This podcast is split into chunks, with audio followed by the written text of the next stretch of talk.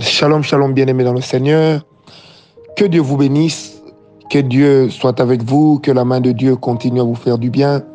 Nous bénissons l'Éternel qui, en ce jour, renouvelle encore notre souffle de vie, surtout pour nous après cette grande veillée. Nous disons gloire au Seigneur pour tous ces miracles, pour toutes ces prophéties, pour euh, toutes ces guérisons, toutes ces délivrances qu'il a opérées, et surtout pour des paroles qui étaient données même aux personnes qui étaient au loin, pour des faveurs qui avaient atteint des personnes qui étaient au loin. Alors pour tout cela, nous disons merci Seigneur. Alors je voudrais vous proposer le même texte qu'hier, tout en vous souhaitant déjà la bienvenue dans cette tranche de bénédiction matinale avec le serviteur de Dieu, l'esclave volontaire de Jésus-Christ, Francis Ngawala, votre serviteur. Que Dieu vous bénisse, précieux partenaire, que Dieu vous bénisse pour la grâce, que Dieu vous bénisse pour vos prières, que Dieu vous bénisse pour votre soutien de tout genre et de toute espèce. Alors, paix et grâce, paix et grâce, encore une fois. Bien aimé, j'aimerais vous proposer le même texte que celui que nous avons lu hier, tout en espérant bien sûr qu'à chaque fois que nous donnons le texte, que vous aussi vous prenez le temps de lire. Alors, Genèse 10, Genèse 17, verset 10 à 14, la Bible dit, C'est ici mon alliance que vous garderez entre moi et vous et ta postérité après toi. Tout mâle parmi vous sera circoncis. Vous vous circoncirez, ça sera un signe d'alliance entre moi et vous. J'aimerais d'abord m'arrêter là. Ce sera un signe d'alliance. Là, c'est notre deuxième partie de l'enseignement durant lequel je suis en train de parler de, du signe d'alliance. Et hier, j'avais précisé que lorsque vous voulez reconnaître l'alliance que l'Éternel a placée dans votre vie, dans le cadre, bien entendu, d'une le signe que Dieu a, a, placé dans le cadre de l'alliance, il est important de développer trois choses la méditation, la concentration, mais aussi l'observation. Commençons par le plus simple. À quoi consiste l'observation? Bien aimé, l'observation consiste simplement à regarder en soi-même. L'observation consiste à faire travailler votre intelligence pour savoir un peu quelles sont les choses qui se produisent dans votre vie ou alors quelles sont les choses qui se produisent dans votre vie et quels sont les événements, quelles sont les sensations qui précèdent l'avènement de certaines choses dans votre vie? Je vous donne un exemple pour être clair. Vous pouvez par exemple observer qu'à chaque fois que vous voulez travailler dans la guérison ou à chaque fois que vous devez conclure une affaire, à chaque fois que vous voulez signer un contrat politique, un contrat d'affaires, un contrat de travail, il peut arriver que vous puissiez observer qu'à chaque fois que votre main tremble, ça veut dire que Dieu n'est pas avec vous et que quand vous vous engagez quand même, il y a échec. Vous pouvez par exemple vous rendre compte que à chaque fois que vous avez des maux de tête, les résultats qui s'en suivent sont par exemple des guérisons. Si vous êtes dans le ministère, ça peut aussi être euh, euh, un peu comme lorsque vous vous retrouvez sur un terrain hostile, un terrain occulte, votre tête peut réagir par des douleurs. Alors, il y a tellement d'exemples que je peux donner à ce niveau. Il est donc important, bien aimé, que nous puissions retenir cette vérité, c'est que l'observation vous permet d'abord de regarder en vous, mais aussi autour de vous. Je répète, l'observation vous permet de regarder en vous, mais aussi autour de vous. Alors, c'est l'une des clés de la sensibilité spirituelle c'est l'une des clés qui permettra, c'est que spirituellement, vous puissiez développer une sensibilité qui vous permettra d'avancer, qui vous permettra d'aller de l'avant et surtout qui vous, qui vous permettra de ne pas être surpris.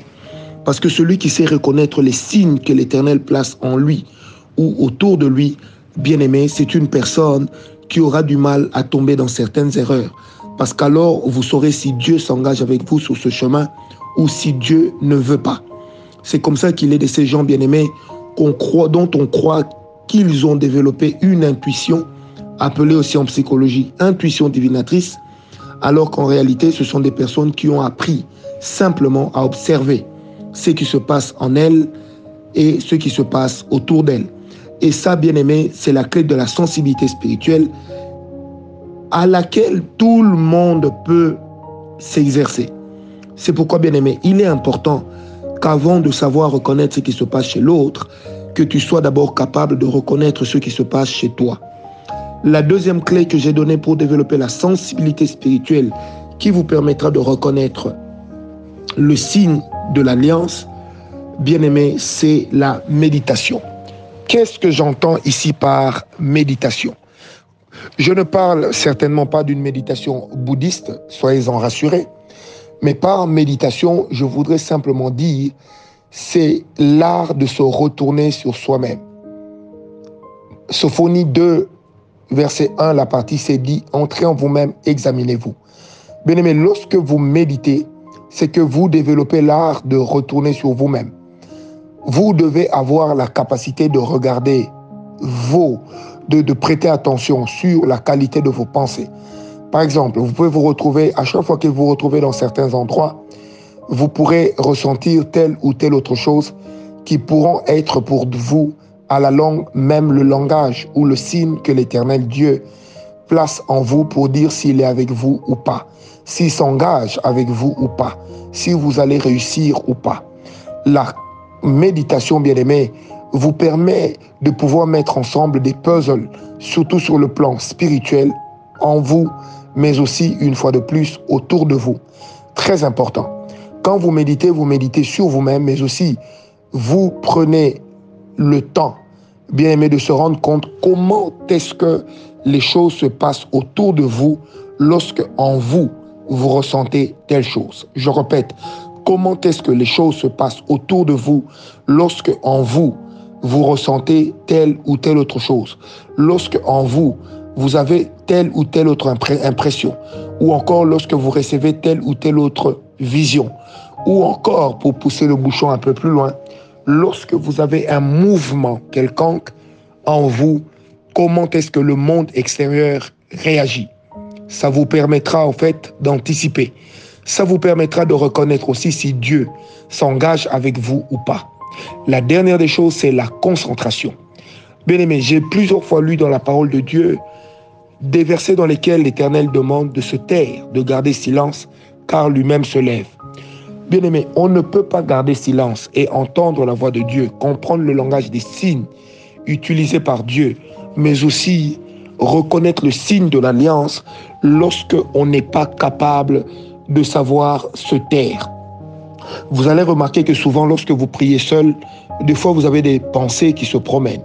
Voilà pourquoi l'apôtre Paul, sachant cela, il dira, nous amenons toute pensée captive à l'obéissance de Christ l'un des moyens de combattre les pensées qui se promènent, ça et là, qui vous empêchent de passer des longues heures dans la prière et d'être concentré dans la présence de Dieu, bien aimé, c'est quelquefois d'apprendre à prier les yeux ouverts. Eh oui, d'apprendre à prier les yeux ouverts. Deuxièmement, c'est aussi d'apprendre, lorsque vous êtes en train de prier, à vous taire, à fermer les yeux et à rester silencieux. Mais lorsque vous remarquez que vos pensées commencent à se promener ça et là, ou que des mauvaises pensées commencent à monter, il est important que tu puisses parler à ces pensées pour leur demander de se taire. Parce que certaines pensées peuvent être introduites par le diable afin de vous distraire, afin de vous amener loin. Or, retenez qu'il est difficile de faire et même d'adresser à Dieu des prières fortes lorsqu'on n'est pas capable de se concentrer. La concentration, bien aimé, nous permet justement de développer, de développer l'art de l'écoute mais aussi et surtout dans le contexte de notre enseignement aujourd'hui, de développer la capacité de reconnaître l'alliance avec Dieu.